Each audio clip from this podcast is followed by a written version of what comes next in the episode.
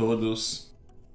Quero compartilhar com vocês meu artigo que saiu no jornal NH de Novo Hamburgo no último dia 5 de abril, terça-feira, com o título Tapa na Cara.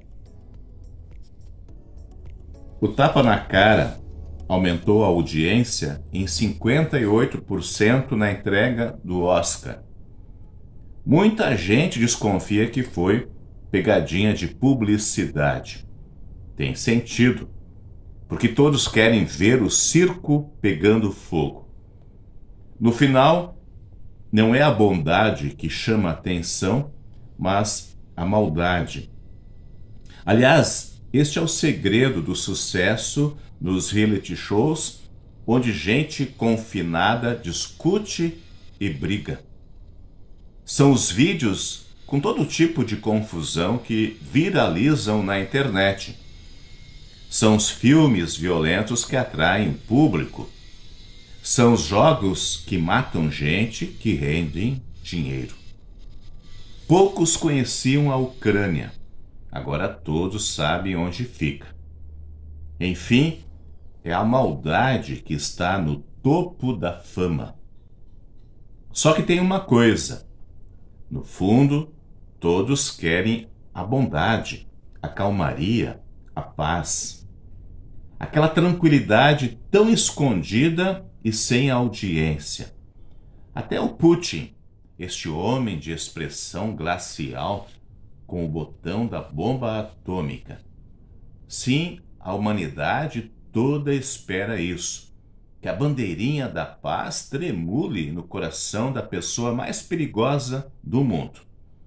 Caso contrário, não é o circo que vai pegar fogo. O problema com a audiência da maldade é a contaminação.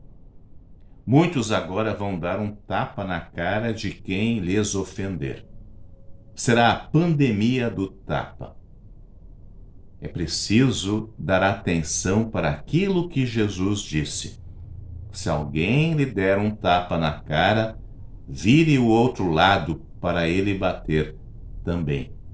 Lucas 6, versículo 29. Não vai dar ibope, mas ali a maldade não seguirá adiante. Foi o que Jesus fez na cruz quando pediu: Pai, perdoa-lhes, porque não sabem o que fazem. Foi o tapa na cara de Deus. Ainda bem que este ato de violência contra o céu traz uma resposta de perdão e paz que a humanidade tanto precisa. Este foi o meu assunto, é tão debatido nos últimos dias a respeito deste ato de violência que traz, tanta, tantos, traz tantos comentários né, na, na mídia agora.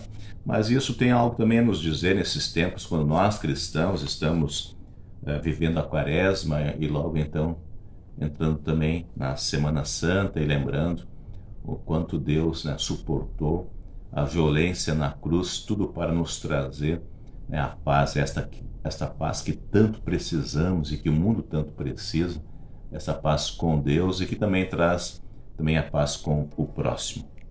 É isso, meu irmão, minha irmã. Que Deus abençoe a todos vocês. Né? Uma boa semana e até mais. Para saber mais, entre em nosso site radiocpt.com.br e acompanhe nossa programação. Siga e curta nossos canais no youtube.com/radiocpt, facebook.com/radiodaiel e o nosso podcast no SoundCloud e Spotify. E compartilhe a mensagem de Cristo para todos.